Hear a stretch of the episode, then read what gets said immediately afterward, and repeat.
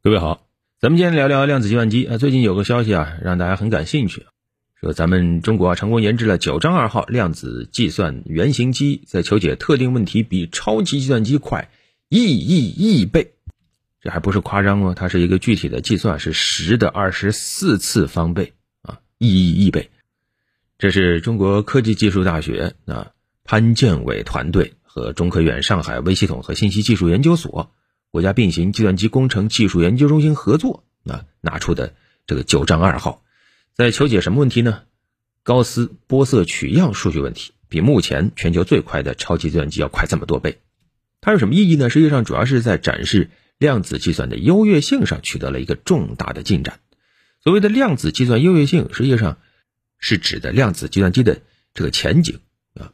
如果说可编程的量子计算机能够解决当今就是经典计算机根本就无法解决的计算问题，那么就意味着量子计算优越性实现了啊！有一些实验宣称已经实现了这一点，但是也引发过争议。就是说，这些实验展现的量子计算性能到底是不是真的超过了现有的经典计算机？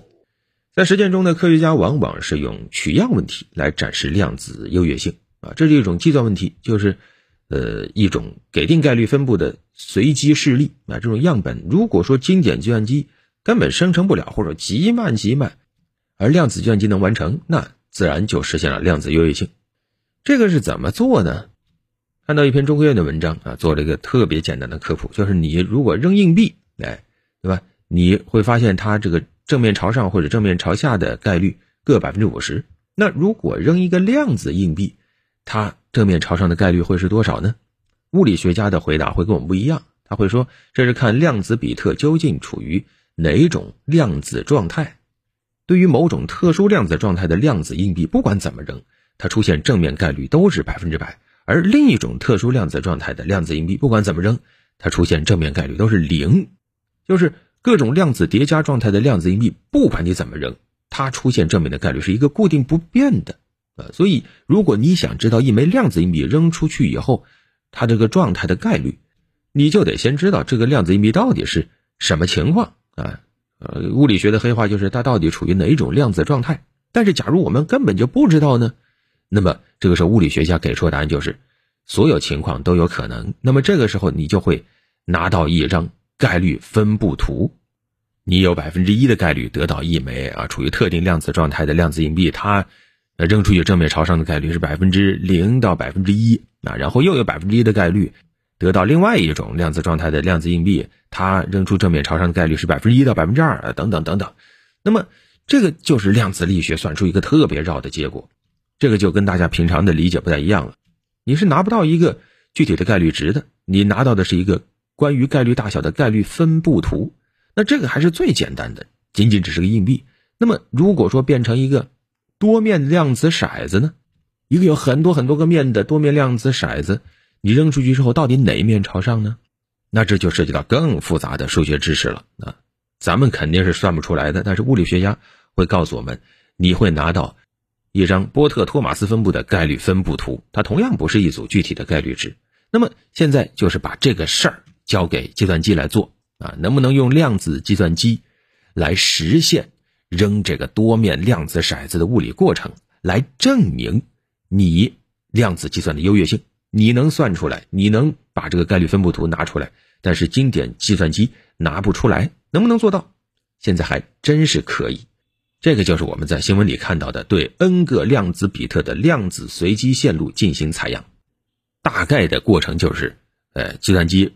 造出这么一个多面骰子，然后不断的去模拟扔，然后记录结果，最终拿到这样一个概率分布图啊。那大家听到这儿是完全没明白呀？这个平台的意义是什么啊？我到最后就只是为了扔这个骰子吗？哎，但是科学家说了，绝对不是这样。这个对于科学家来说非常重要，这是他们必须要掌握的一种计算的技能啊，而且这个在处理很多问题上是非常重要的。就好像一个战士在不断的练习射击一样，在射击的过程中，在训练的过程中，他并没有去真正的消灭敌人，但是这个训练在最终的作战过程中是一定用得上的。没有这个技能，你以后不可能打胜仗。那么对于科学家来说也是一样，这种技能对于他们解决一些科学问题是用得着的，所以可别小看了祖冲之后九章啊这个不断的扔量子骰子的这个工作。但是呢，目前科学家们发现，随着量子比特的数量和线路的层数增多的时候，这个量子计算的误差呀会慢慢的变大，而且呢会变得不太可控，这个理论准确率会不断的下降，就好像三个和尚没水喝一样。量子比特、量子线路多了以后，会发生关联错误。所以目前围绕着量子计算还有个问题，就是能不能把这个关联错误给控制住？那之前在祖冲之号量子计算原型机的这个研制过程中，就已经实现了对关联错误的控制，就是它不会多犯错啊，它只会按照计算犯指定的错误。能做到这个已经不容易了。而这回九章二点零对比之前九章一点零。又有了巨大的进步，它的计算规模、复杂程度都有了很大的提升。